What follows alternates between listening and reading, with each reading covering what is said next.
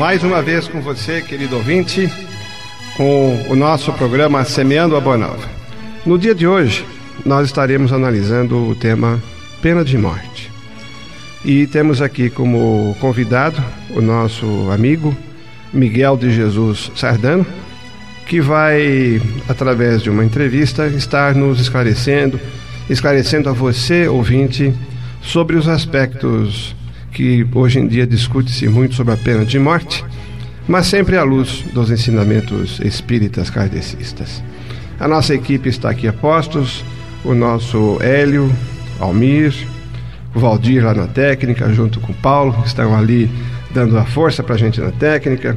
Nós vamos pedir a você que permaneça, se possível, com um lápis e um papel, uma caneta e um papel ao seu lado, porque muitas serão as informações, e as referências que estaremos dando ao longo do programa para que você anote e dessa forma você possa estar mais participativo aqui junto a nós todos.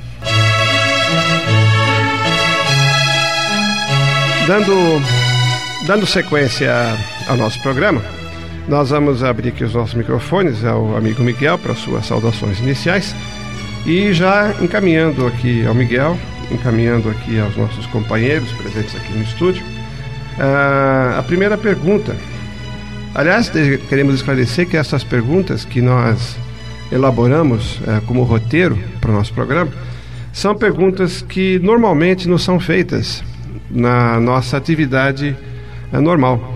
Uh, quando estamos na casa espírita, quando estamos muitas vezes no trabalho, as perguntas, as pessoas sabendo da nossa uh, característica, da nossa identidade como como espíritas, nos fazem perguntas. As perguntas são colecionadas, de sorte que elas possam ser utilizadas também no nosso programa. E a primeira pergunta que a gente endereça aqui ao Miguel é, faz referência ao momento que nós vivemos, Miguel. É, nós estamos percebendo que a escalada da violência no mundo, é, essa escala de violência tem levado a todos nós a reflexões, né? Nós estamos com medo, as pessoas ficam preocupadas, ficam pensando nas causas disso tudo, e muitas pessoas estão sendo levadas a desejar que esses criminosos sejam punidos, até mesmo muitas vezes as pessoas dizendo que eles precisam morrer, quer dizer que é importante que os elimine de vez para resolver nosso problema. Né? E esse é um entendimento que tem acontecido de uma certa forma eh, muito presente. A pergunta, Miguel, é, para para o início do nosso debate é como é que o espiritismo vê essa questão. Queridos ouvintes, prezados amigos, Marinho e demais companheiros que estão presentes aqui à mesa para iniciarmos uma conversa em torno dessa questão magna e tão importante que envolve a vida das pessoas. Eu não poderia falar em nome do Espiritismo, porque são opiniões das pessoas em torno daquilo que Allan Kardec coloca, principalmente na sua codificação. E também recordando que, ao tempo de Kardec, as condições da vida, da sociedade, o número também de crimes era diferente do de hoje. Mas é uma questão muito antiga que sempre foi debatida, tanto assim que a partir do decálogo a orientação que veio do, do mundo espiritual através de Moisés e não matarás sem nenhuma restrição, inclusive abrangendo animais, seres vivos. É um não matarás pura e simplesmente. Nós vemos que as colocações na obra de Kardec também são opostas a qualquer tipo de matança, de tal forma que eh, o Espiritismo vê como oposição, naturalmente, à lei divina qualquer manifestação que destrua a vida desta forma. A destruição deve ocorrer pelas leis naturais, pela lei de renovação, mas nós não temos o direito de matar em hipótese alguma. Não cabe ao homem tomar a iniciativa de destruir o seu, o seu semelhante. Miguel, e nessa colocação que você faz, é, está implícito a questão do julgamento, né? Perfeito. Nós não nos referimos, evidentemente, ao julgamento dos tribunais, ao julgamento dos juízes, nos problemas da sociedade que a gente tem, claro. mas no sentido amplo do, do ensinamento evangélico do não julgueis. Como é que você pode nos ajudar a compreender a relação entre o desejo que as pessoas existem de que o criminoso morra com o nosso julgamento? É, esse julgamento, naturalmente, é moral, né? É, é um, um julgamento moral, intencional. Não se fala aqui, não se trata aqui propriamente de um, um corretivo judicial. A necessidade de restaurar a justiça. Porque quando nós falamos em julgamento em termos jurídicos, estamos falando de restaurar a justiça, estabelecer a justiça, para que as pessoas possam viver em sociedade com equilíbrio, em harmonia, porque do contrário seria impossível a vida se não houvesse um organismo, o Estado atuando no sentido de estabelecer a ordem, a justiça e a harmonia. É perfeitamente louvável e válido a aplicação da justiça através dos tribunais. Esse julgamento que a que se refere o evangelho naturalmente é o pessoal, é o íntimo, é o espiritual, a censura que nós geralmente votamos às pessoas que cometem erros ou infrações ou aquelas pessoas eh, de quem nós não gostamos e fazemos um juízo prévio e precipitado muitas vezes. E é nesse sentido que o Evangelho eh, observa que as pessoas não têm estrutura para julgar, tanto assim que Jesus colocou a questão dizendo que aquele que estiver sem pecado atire a primeira pedra. Então disse: Não julgueis para não seres julgados, porque com a mesma medida com que julgades, medides sereis medidos, mostrando que todos nós trazemos imperfeições, todos nós somos vulneráveis e que, portanto, não estamos em condições de nos arvorarmos em juiz, mas tem que haver essa justiça é, formal estabelecida pela sociedade para a sobrevivência da harmonia do próprio cidadão. Mas sabe, Miguel, uma coisa que a gente percebe que acaba muitas vezes gerando nas pessoas uma, uma certa dúvida, uma certa hesitação nessa matéria, é o fato de que quando nós olhamos para outros países, né, os chamados países mais evoluídos, né, algum deles tem pena de morte. Primeiro mundo. Mas é, os chamados países do primeiro mundo, né? Então eu gostaria de pedir aos companheiros aqui da, da, do estúdio que nos ajudassem, é. ou ajudassem o vídeo a entender por que, que, por que, que outro país que é mais evoluído tem pena de morte e nós que não somos, entre aspas, né? Tão evoluídos não temos pena de morte. Por quê? Mas você vê que inclusive nesses chamados países evoluídos, vamos tomar como modelo aqui os Estados Unidos, que está mais próximo aqui do nosso do nosso modo de ser, de viver, né? Eh, não são todos os estados, você sabe, você viaja muito, tem estado lá também, e sabe que não são todos os estados que aplicam a pena de morte.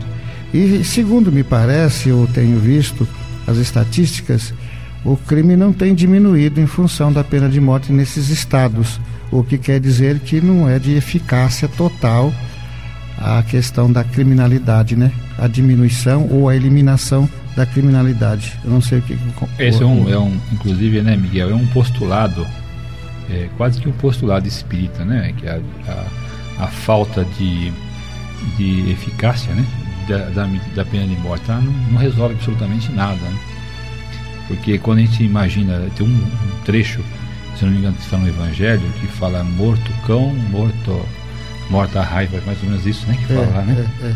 E que esse é um engano, um grande engano quando você pensa que você matou o cão, você acabou com a raiva, né? Dizer, a raiva persiste. Eles partem de uma ideia materialista, né? Você elimina o indivíduo da sociedade e está livre do problema, mas admitindo a existência do espírito, a realidade do espírito, a sua presença, porque ele continua aí, né?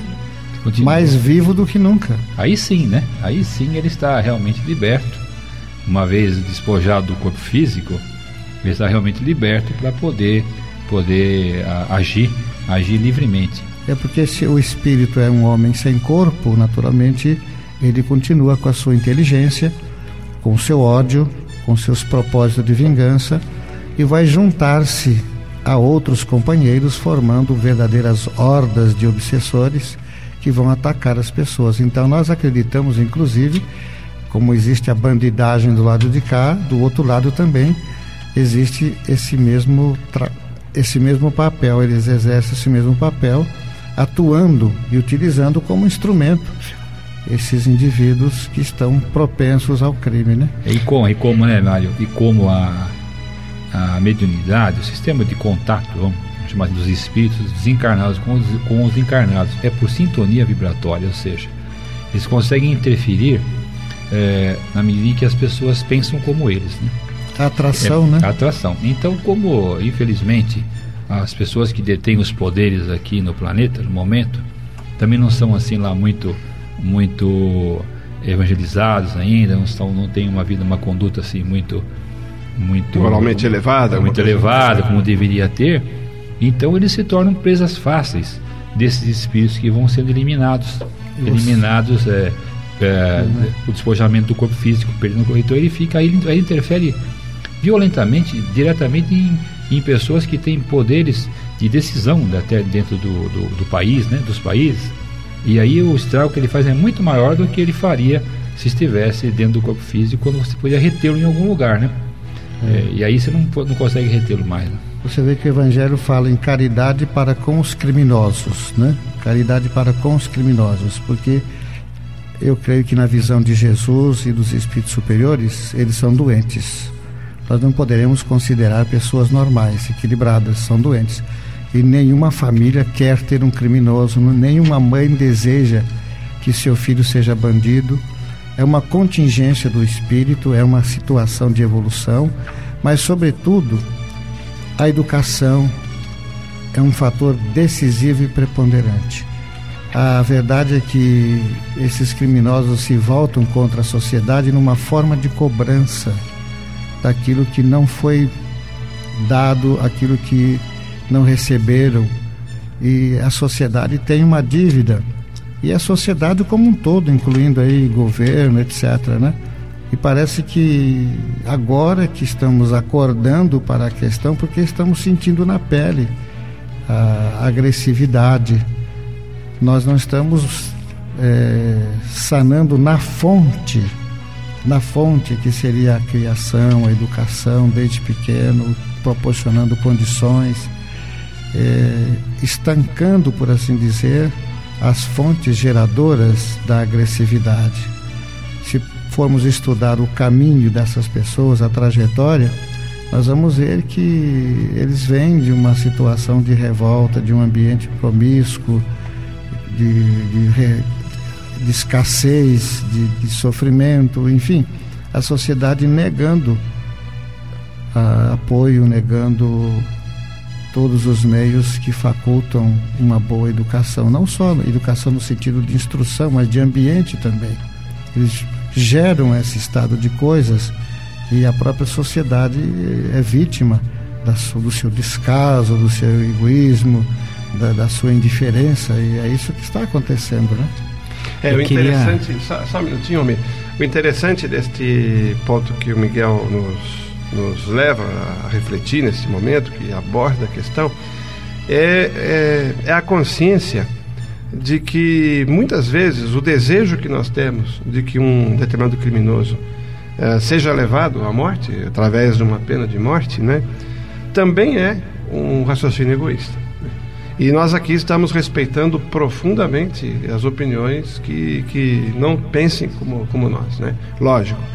Porque às vezes a gente fala de um pai que teve um filho que foi é, brutalmente assassinado, quando a gente pega um, um filho que teve um seus pais, um irmão, certamente o, a emoção que a pessoa tem, o sentimento que a pessoa tem é um sentimento profundo que nós não podemos, ah, não podemos em nenhum momento ah, estar criticando. Né? São sentimentos verdadeiros, são espontâneos. É instintivo, é instintivo natural, a pessoa está né? sentindo aquilo. Né? É. E nesse sentir, com, aquele, com aquela dor, a mistura dessa, dessa revolta. indignação, com essa revolta, com a dor da perda, leva muitas vezes a pessoa naturalmente a pensar. Então nós não estamos criticando absolutamente isso. Muito pelo contrário, nós é. estamos hoje aqui uma análise refletindo sobre um prisma um pouquinho maior, saindo um pouquinho daquele eu perdi um ente querido, né?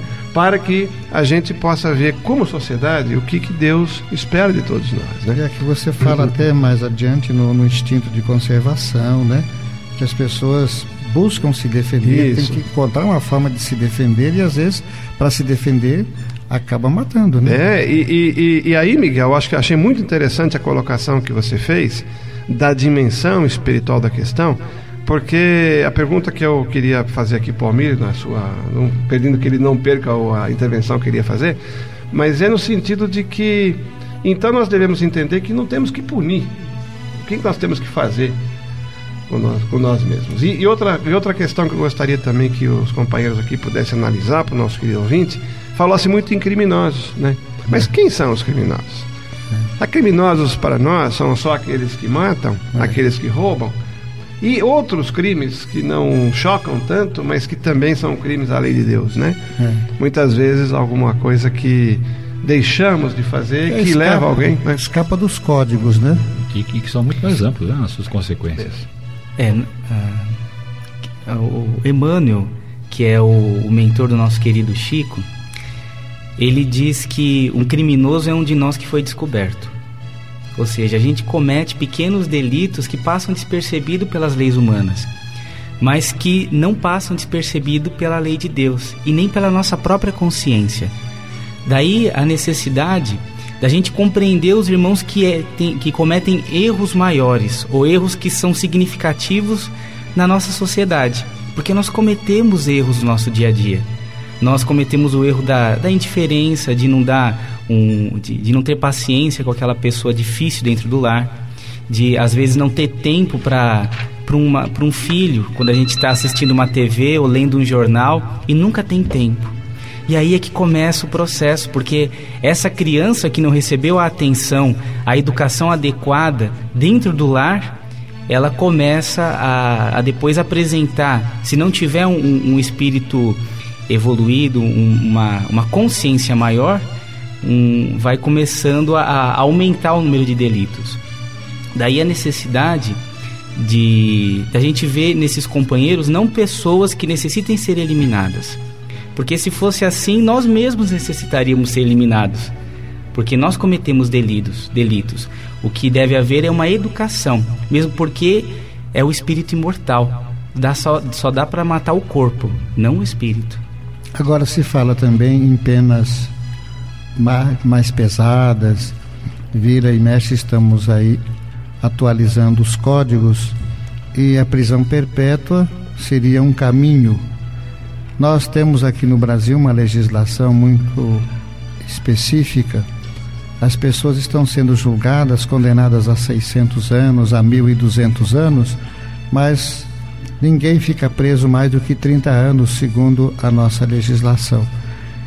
E é preciso saber se depois de 30 anos essa pessoa está apta a ser reingressada no seio da sociedade. Tivemos recentemente o caso do bandido da Luz Vermelha, que depois de 30 anos ganhou liberdade, mas que não tinha a menor estrutura psicológica para retornar ao seio da sociedade.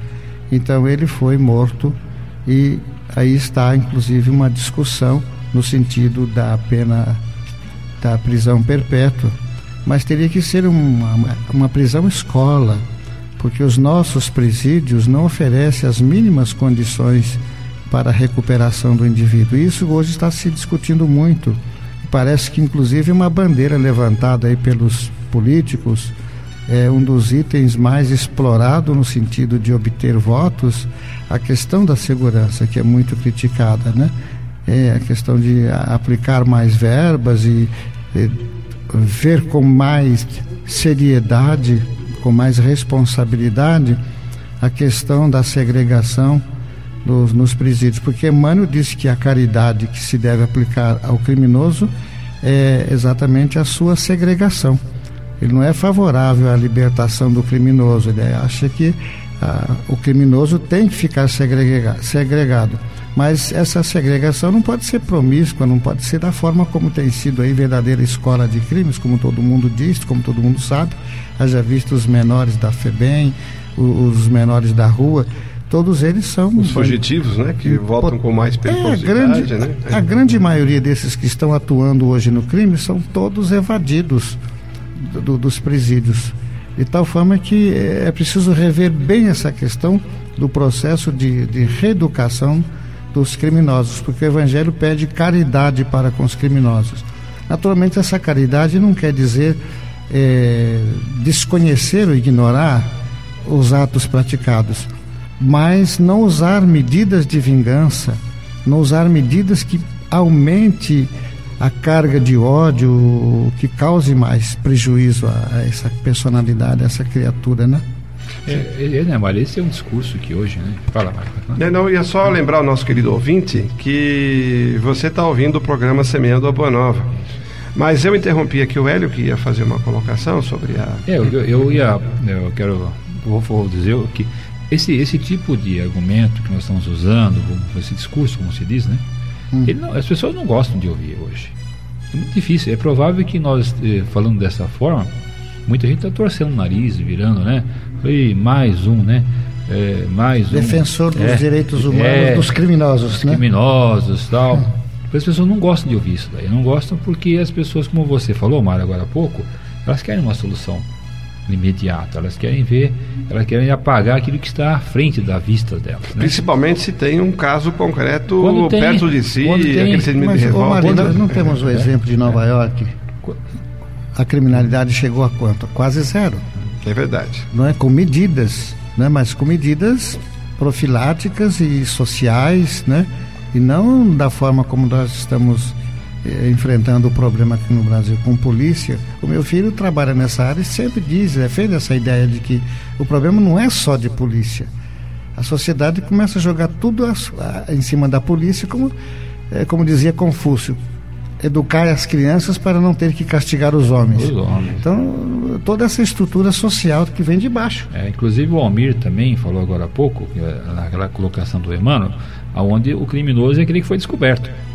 Porque nos pequenos delitos que nós cometemos no dia a dia, uhum. existem grandes delitos que são cometidos no dia a dia com uma penada, às vezes com uma caneta, né? Ou, é, uma, uma canetada. A, a, a, terra é uma grande cadeia, é. porque afinal nós estamos presos num corpo também, né? De circunstâncias, de dificuldades. Eu, eu me lembro uma vez que o, o Chico perguntaram para ele que sempre que alguém falava de algum. fazia menção a algum outro planeta habitado, é, sempre essa menção vinha através de um criminoso, né? De, hum. de alguém que estava lá, alguém que violento, dificilmente alguém falou ou fez um filme, com exceção do ET, né? Hum. Assim, um filme que de outro que vinha uma pessoa é assim com com bons costumes, sempre vinha pessoa ruim. Aí o Chico lembrou, ele falou: ah, você imagina o seguinte, ele falou, por que, que isso acontece? Porque se você estivesse preso numa cadeia, ele, ele usou essa expressão, você estaria dentro de uma cela. Aí, quem é que vai. Aí chega mais uma pessoa dentro da cela. Quem é essa pessoa que chegou dentro da cela? Não é, certamente, difícil vai ser uma pessoa boa. Vai ser alguém que cometeu um delito lá na rua e foi jogado para dentro da cela. Hum. Que notícias ele pode trazer da rua? Né? Ele vai trazer notícias é, do mundo, do, mundo, do é, seu mundo, né? do seu mundo, aquele mundo que é cognitivo, que é aquele mundo do próprio pessoal que está dentro da cela. Então, se, se o, o planeta Terra é um planeta de provas e expiações, nós realmente nós estamos aqui agrupados, né, um monte de espíritos, vários espíritos, agrupados em evolução. Quer dizer, como disse o Almir, é, uns cometendo grandes delitos, outros pequenos delitos, né? Quer dizer, então, se nós formos julgando, julgando uns aos outros, e naquela passagem do Evangelho, onde ele pede caridade para com os criminosos, a, a autora da mensagem, que se não me engano é a rainha de França, né? Uma rainha de França que tem essa, passa essa uhum, mensagem, uhum. ela, ela pede desesperadamente, ela pede assim, caridade para os criminosos. Não julgueis, né?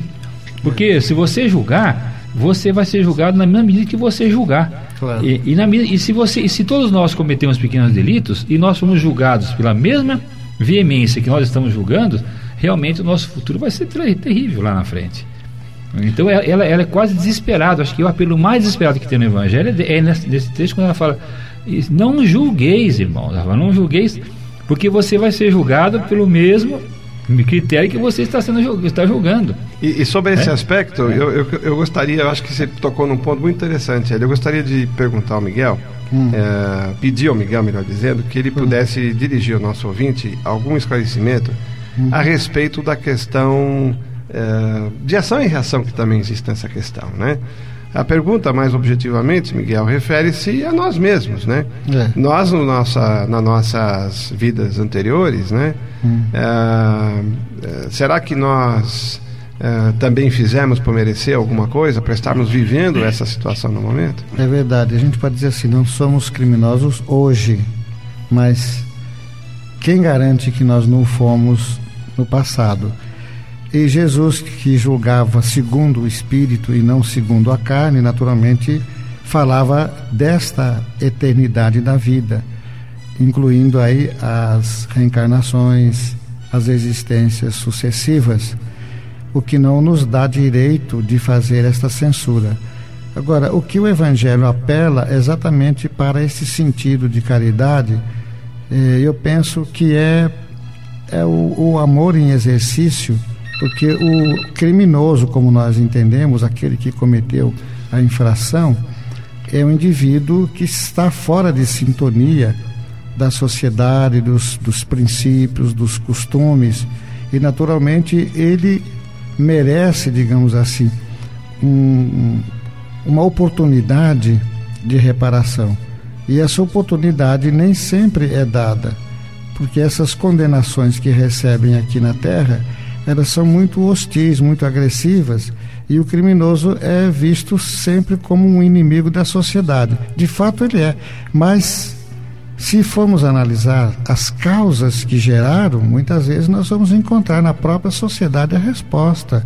Então, o que quer dizer? Ninguém está apto a tirar a primeira pedra, porque também deve ter um passado comprometedor e tem a obrigação o dever como um ser, ser vivo, um ser humano, um, irmão em humanidade, de colaborar, de fazer alguma coisa no sentido de melhorar, porque só criticar não resolve. Nós temos que é, proporcionar soluções, temos que buscar soluções e dar a nossa cota de contribuição. A gente hoje fala muito nos sequestros que estão ocorrendo, né? E as pessoas estão com medo. Gasta-se muito dinheiro em segurança. Eu estava vendo aí uma estatística que o número de segurança, de seguranças particulares ultrapassa o limite da própria polícia, a quantidade, o volume de seguranças empregados hoje, pessoas que trabalham na área de segurança, ultrapassa o próprio número da polícia. O que quer dizer? As pessoas estão investindo muito em grades, em alarmes, em seguro, em cães. E eu acho que não é por aí. Nós estamos atacando o efeito. Perfeito, é. Atacando o efeito. Não a causa, né? E não estamos atacando a causa, né, Almir? Eu vou aproveitar até esse gancho e vou fazer a pergunta ao Marinho. Os bandidos não têm medo de nada e nem têm piedade. Se houvesse uma punição mais severa, eles não tomariam mais cuidado? A própria Bíblia, em Jeremias, capítulo 15, diz: aquele que é da morte para a morte, aquele que é da espada para a espada. Mas, sem dúvida, é o que nós temos percebido que nessa escalada da violência nas cidades grandes e até mesmo em cidades hoje uh, menores, né? Uh, cada, cada vez mais estão ousados, né? São crimes ousados, efetivamente são pessoas que destemidas, não têm esse receio. E não tem receio até mesmo até mesmo de perder a vida em muitos casos, né? Então, é, muitas vezes a gente acha que a pena de morte, exatamente esse é o nosso ponto. Muita gente acha que a pena de morte é, é uma pena máxima, é um castigo, uma punição adequada, e não vai produzir o efeito que a gente imagina, porque ele já está se expondo naturalmente à morte de todos os seus dias. Ele tem consciência disso, não é? E aí é que vem a questão que nós temos que perguntar para nós mesmos, né? Se nós acreditamos na existência do espírito ou não. Se nós não acreditamos no espírito, possivelmente a dimensão materialista vai responder isso de um jeito. Mas para nós que somos uh, que somos uh, espíritas, né? Para as, as religiões que essencialmente são espiritualistas, que creem na existência da alma, né? A grande questão não é simplesmente a gente punir alguém que cometeu um delito hoje mas é prevenir que essa mesma pessoa, eventualmente reencarnada numa outra condição amanhã, não venha a cometer o, o delito talvez pior, porque ele não só não foi educado, não resolveu o problema dele, como vai retornar com uma situação agravada. E é, esta, e é isto que o Miguel estava se referindo aqui, nas, nas, nas questões de se nós não atacarmos a raiz do problema. Porque a lei, a lei é de amor, não é? Ele cita se... Jeremias, naturalmente, o Velho Testamento, mas temos que entender que Jesus veio exatamente para trazer o amor, o perdão, uma nova visão, um novo entendimento a respeito da justiça. Né? Nós não podemos, respeitamos muito os profetas, a Bíblia, mas temos que considerar que Jesus trouxe a mensagem do amor, do perdão. E a evolução natural, né? É, Ou seja, ele... lembrou bem, porque nós vamos encontrar em Moisés também, o olho por olho, dente por dente, é. que Jesus falou claramente de que, olha, não é mais assim, né? É, e o próprio Moisés tratou do não matarás, né? Uhum. Esse, esse não matarás está sintonizado com a vida, né? Perfeito. Nós vamos fazer um pequeno intervalo aqui, querido ouvinte, com, uh, com uma mensagem aqui da rádio. E em seguida nós retornamos e queremos deixar aqui uma próxima pergunta para o Miguel e uma pergunta para que você para mesa, vai pensando, pra mesa, né? né? A mesa, nós, todo né? mundo aqui vai. Para todos nós. a, a, pergunta, Miguel, é o seguinte, e hum. companheiros velho, Almir, né? A pena de morte vai desaparecer um dia da face da Terra? Mas ela está associada à evolução ou não?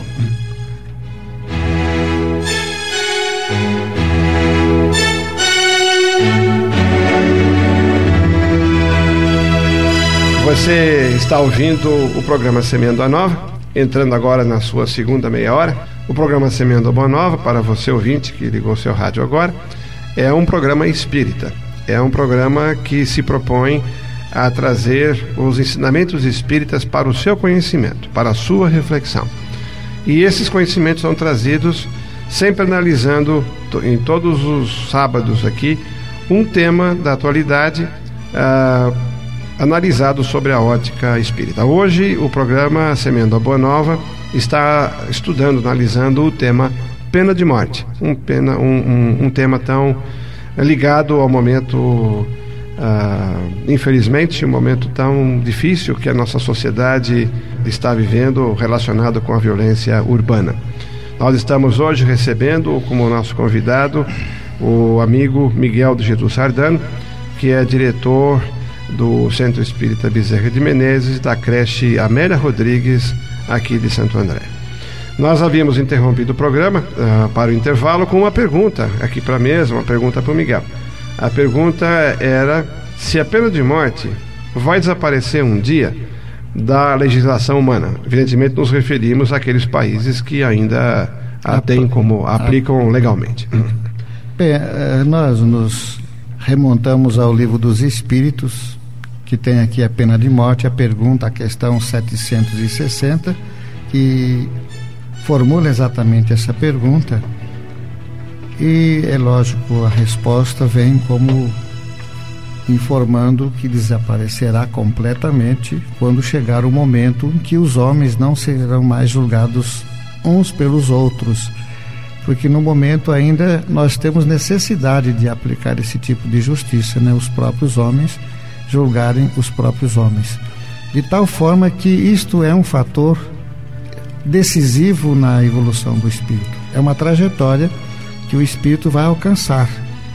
Naturalmente, o triunfo do evangelho. Para isso Jesus veio à terra para reverter este quadro. Se um dia nós abraçarmos realmente o evangelho e vivermos o evangelho em espírito e verdade, amarmos-nos uns aos outros, é evidente que a pena de morte e outros tipos de punição desaparecerão naturalmente quando as criaturas assumirem uma condição superior, uma consciência maior, uma responsabilidade maior. E como nós nos referimos aqui, o Hélio falou, a Terra é um planeta de expiação e provas. Portanto, os espíritos que aqui habitam ainda são deficientes, portadores ainda de muitas imperfeições e o egoísmo, que é a causa, a raiz de praticamente todos os males da terra, terá que ser trabalhado profundamente, porque ele é praticamente a fonte dos males, né? De tal forma que um dia, quando a sociedade, esse um dia, não se sabe se daqui a 100 anos, 200 anos, a verdade é que está no programa da divindade que a, o crime desaparecerá, a necessidade de punição nesse sentido de justiça humana desaparecerá.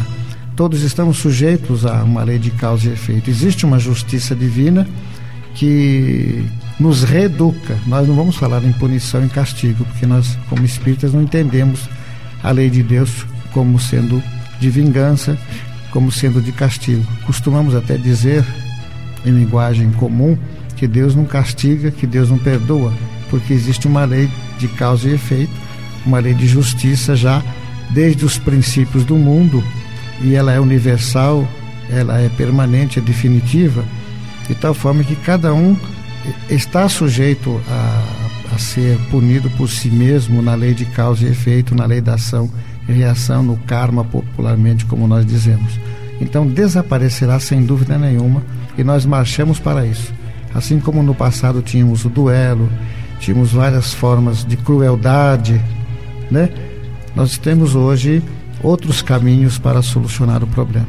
Inclusive, eu queria lembrar, mas nós tivemos aqui no programa do Ivo Rocha, há mais ou menos uns, uns 30 dias atrás, um pouco mais, um pouco menos, do que um, um programa sobre debate sobre violência.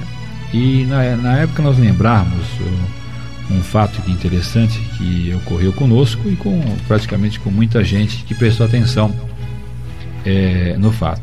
Quando eles começaram o processo de, de, de despoluição do rio Tietê, em São Paulo, é, eu me, me, me, eu fiquei assim, achei interessante que a, o, o, sistema que eles iam fazer para despoluir o rio.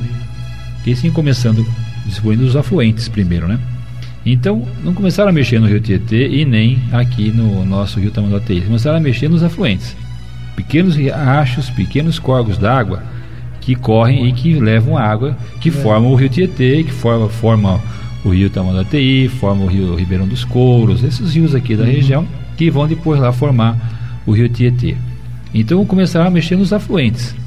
Então pequenos riozinhos assim, pequenas fabriquinhas, pequenas casas que jogam dejetos nesses pequenos corgos de água, vamos chamar assim, pequenos corguinhos de água, né?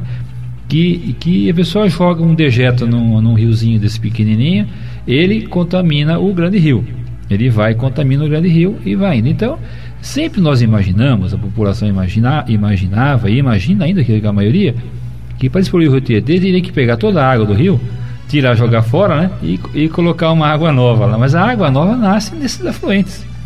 Quer dizer, no momento em que se. se tivesse feito, ia sujar de novo. Ia sujar de novo. Se você tirasse toda a água do rio e jogasse fora, ela seria suja novamente porque os afluentes estavam sendo contaminados, né? Uhum. Então nós temos isso, usamos essa figura, é, essa imagem, para lembrar que realmente até podemos responder essa pergunta. Quando é que a pena de morte desaparecer? O dia que nós limparmos todos os afluentes, né?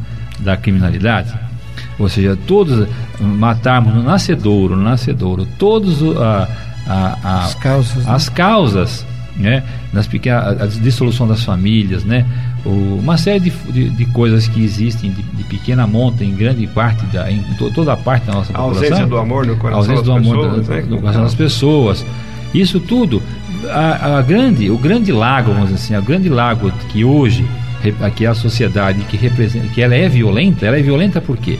Ela é violenta porque as casas as, são violentas, as famílias estão sendo violentadas ou são violentas, né? Na, na, sua origem, né? Os governos, de uma forma geral, sem crítica política nenhuma, mas não se preocuparam com o menor que é abandonado, né? Nós tivemos a, a, a, quando o Pelé fez lá o milésimo gol dele e ele gritou lá, uh, disse lá, é, cuidado, cuidar das criancinhas de uma forma desesperada, que ele foi escreveu em 1960 e qualquer coisa, né? Naquele tempo a criança já era abandonada, né? Ah, isso aí é um discurso político do Pelé, é não sei o que, ele está falando isso. É, ele, ah, não, mas ele falou uma coisa que já era um fato. Se ele usou politicamente, eu não sei, mas que era um fato, já era um fato. Em 1972, 73, eu trabalhava no centro de São Paulo já existia trombadinhas, pequena quantidade, mas já tinha muito trombadinha no centro de São Paulo e ninguém fazia nada. As crianças estavam ali abandonadas. Então, olha, ouvinte, vamos imaginar, vamos pensar juntos. Se você tem um menino que está aí de um vizinho seu, duas casas para cima, duas casas para baixo, ou aí num jardim em frente à sua residência, que está abandonado, está sozinho lá. O que você imagina que vai surgir dessa criança?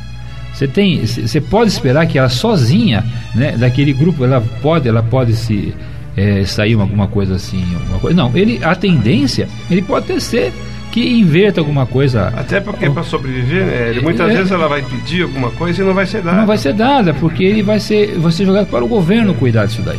O não, o governo tem que cuidar e tal. E aí ele vai ficar. Sim. E esse, essa criança vai crescer e ela hoje é uma oncinha pequenininha que está no fundo do quintal. Você bate o pé para ela, ela corre. Sai daqui, menina. Você expulsa ele, corre, né? Porque tem 3, 4, 5, 6 anos. Quando ele tiver 12 anos, ele é mais forte que você. Muito mais forte que você. E aí com 14, 15, então ele, ele é extremamente mais forte, mas aí você bate o pé e ele vem para cima de você.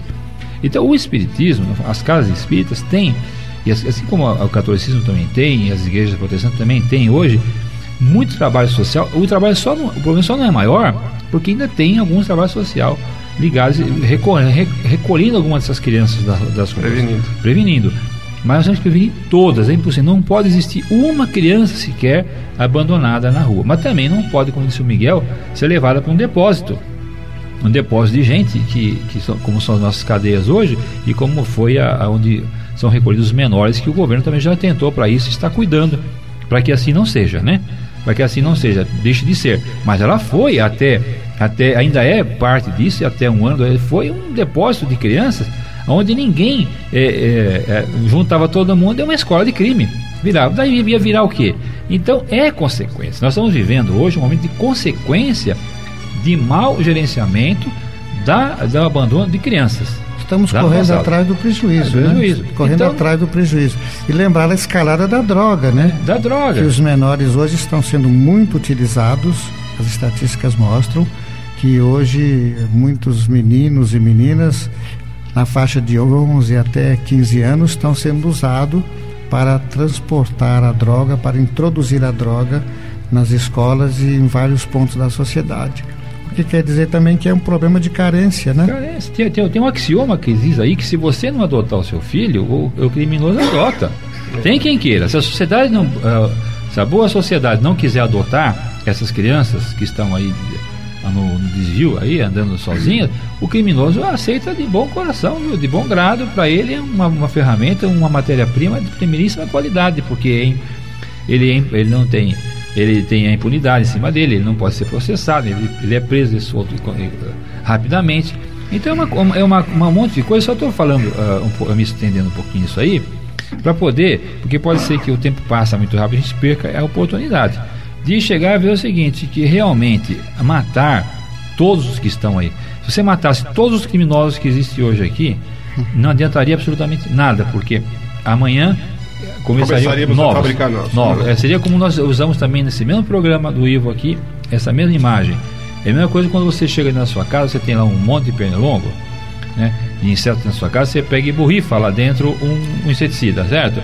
Aí você acabou de borrifar, Aí você, a, a, a, você abrir a janela novamente, entra outros. Ué, porque está acontecendo é? isso com a dengue é? agora. Eles estão dizendo assim, não a adianta dengue, você é? usar, é. você vai jogar ele é. para a janela fora, né? É. Mas ele vai para a casa do vizinho. Então ficamos empurrando o lixo embaixo do tapete. É, isso está acontecendo. Está acontecendo. Né? A dengue é um exemplo muito bem feliz você lembrar que não é comigo, né? Miguel, eu, Mas... eu, tenho aqui uma, uma questão que no Evangelho, né? Quando a gente essa, essa, essa, essa, esse raciocínio que o Hélio desenvolveu para nós aqui neste momento, muito oportuno por sinal, Sim.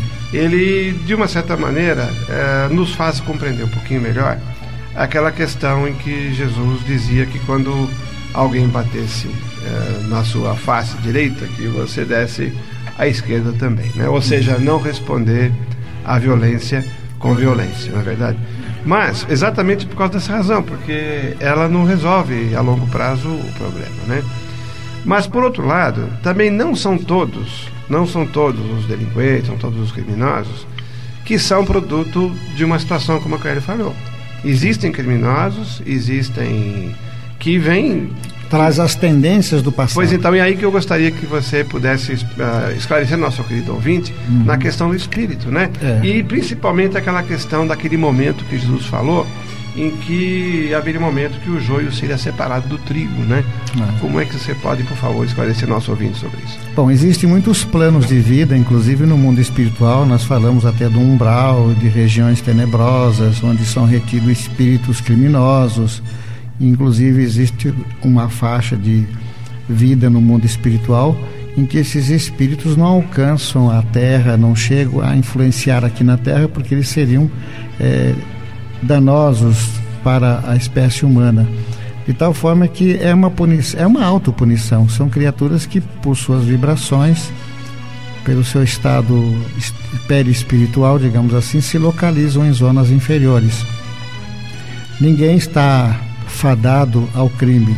Se ele tiver uma boa educação, uma boa assistência, uma boa orientação, naturalmente, eh, estas qualidades, entre aspas, né, ou defeitos, serão amenizados, porque a reencarnação é um processo de reeducação do espírito. A Terra é uma escola, todos nós estamos aqui como reeducandos.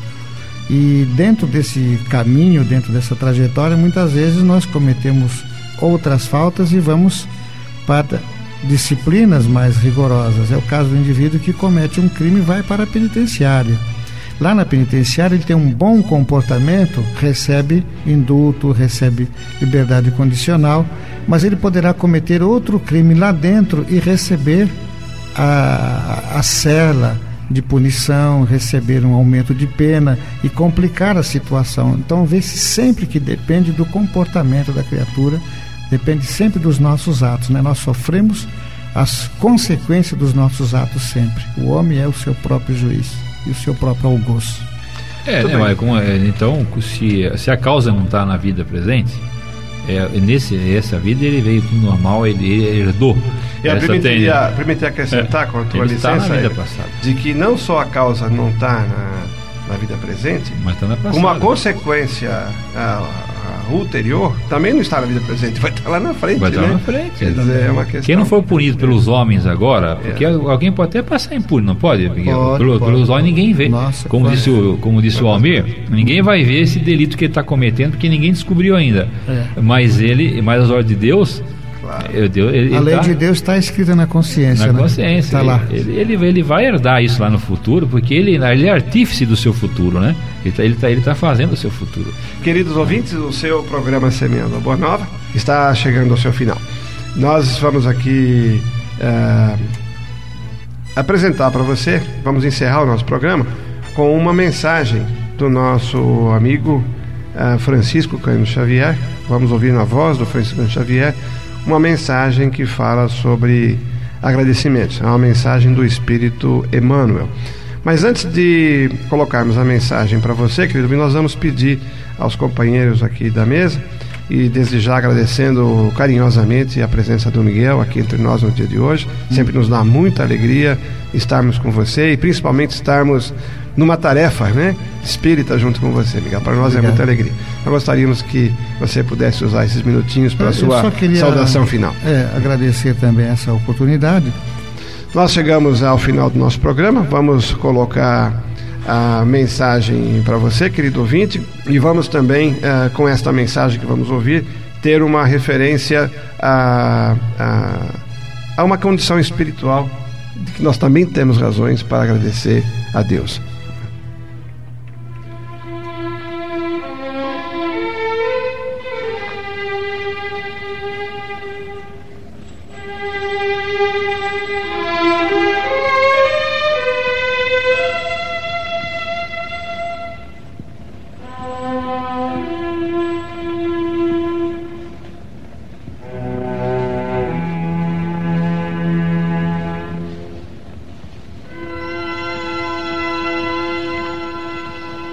Agradecemos. Senhor Jesus, nós te agradecemos pela coragem de facear as dificuldades criadas por nós mesmos, pelas provas que nos aperfeiçoam o raciocínio e nos abrandam o coração, pela fé na imortalidade, pelo privilégio de servir pelo dom de saber que somos responsáveis pelas próprias ações, pelos recursos nutrientes e curativos que trazemos em nós próprios, pelo conforto de reconhecer que a nossa felicidade tem o tamanho da felicidade que fizermos para os outros, pelo discernimento que nos permite diferenciar aquilo que nos é útil daquilo que não nos serve, pelo amparo da afeição no qual as nossas vidas se alimentam em permuta constante, pela bênção da oração que nos faculta apoio interior para a necessária solução de nossos problemas, pela tranquilidade de consciência que ninguém consegue subtrair-nos. Por tudo isso e por todos os demais tesouros de esperança e de amor, de alegria e de paz, de que nos enriqueces a existência, se bendito, Senhor, ao mesmo tempo que te louvamos a infinita misericórdia, hoje e para sempre.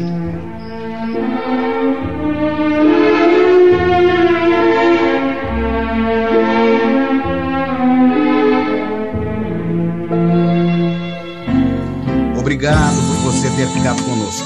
Na próxima semana, neste mesmo horário, nos encontraremos novamente para analisar mais um tema de muita importância em sua vida. Uma boa semana para você ouvinte. Semeando a boa nova.